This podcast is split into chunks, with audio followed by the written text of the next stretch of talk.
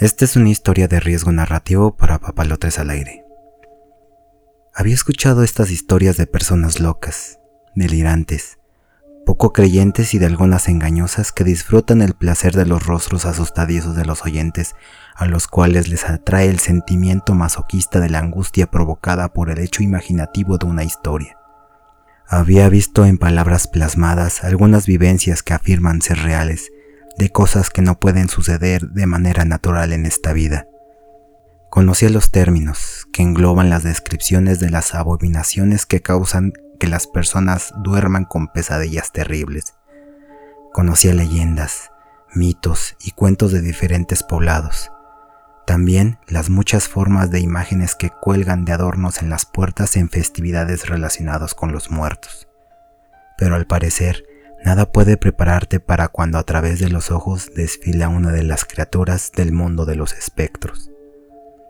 Cuando escuchen esta narración, habrá quienes no creen, habrá también los que duden y unos pocos que puedan encontrar razones para meditar los caracteres que voy a narrarles. La noche que sucedió transcurría como cualquier noche. Me encontraba en mi habitación, una pequeña área en la que después sería una bodega. Era una habitación sencilla, no muy grande, pero para un pequeño con apenas 10 años suponía un espacio enorme. Al entrar a la casa, las escaleras metálicas en forma de caracol me transportaban a este pequeño espacio, en el segundo piso, con puerta de madera, dos ventanas y una cama debajo de una de ellas. Para encender las luces disponía de dos apagadores, uno al lado de la puerta y el otro cerca de la cama, al final de la habitación dispuestos así por el conocimiento de mis padres de que su hijo le daba miedo a la oscuridad. Me gustaban mucho esas ventanas.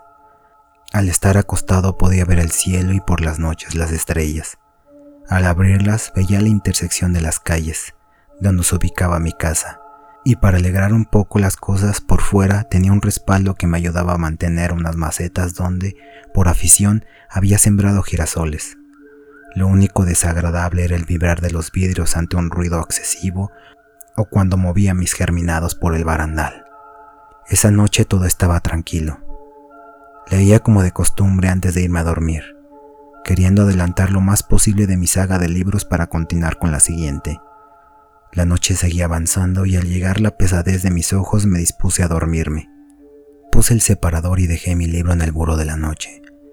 Para tocar el apagador debía levantarme un poco de mi cama, pero no demasiado para seguir disfrutando de la protección que me daban las sábanas ante el frío del crepúsculo.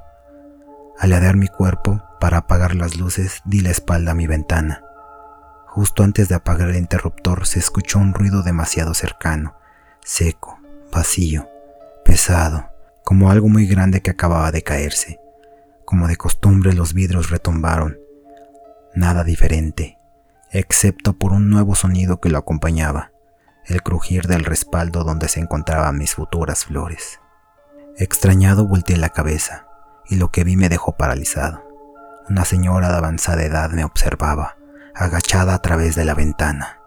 Tenía su piel cubierta de arrugas, nariz ganchuda, tan larga que le tapaba la boca, brazos y dedos huesudos, colocados de forma acechante, como queriendo atraparme a través de los vidrios. El cabello, de un color gris opaco, le caía por los costados de la cabeza. El resto de su cuerpo lo ocultaba un manto negro, negro como esos enormes ojos inexpresivos que me observaban a través de mi ventana. Una anciana que movía los hombros al tiempo que su respiración entrecortada empañaba los vidrios de mi ventana. El miedo fue terrible, atroz, espantoso, llegando a ser insoportable las historias de las criaturas que rondan por las noches, desplazándose en forma de bolas de fuego mientras silban, se hicieron presentes en mi cabeza, nada más alejado de la realidad. Ese ser fuera de mi ventana era una criatura completamente diferente, terrorífica y abominable, una criatura labrada en el infierno que solo puede ser observada en los ojos de los condenados, en las lamentaciones de las almas en pena un alarido anormal, inhumano, una lamentación creada a partir del horror y las pesadillas, algo que no debía de estar ante los vivos, una criatura que la lógica me decía que no podía estar ahí, pero ahí se encontraba, en el respaldo del segundo piso y me observaba a través de mi ventana.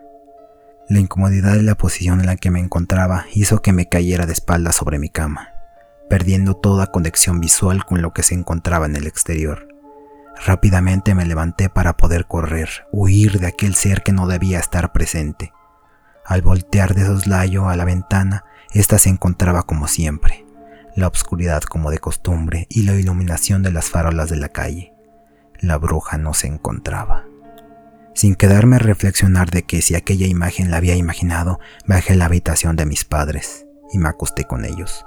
No pude conciliar por completo el sueño por muchas noches. Al cerrar los ojos, en mi mente se aprecia la imagen de aquella señora, con esos ojos grandes, negros que me observan, a través de mi ventana.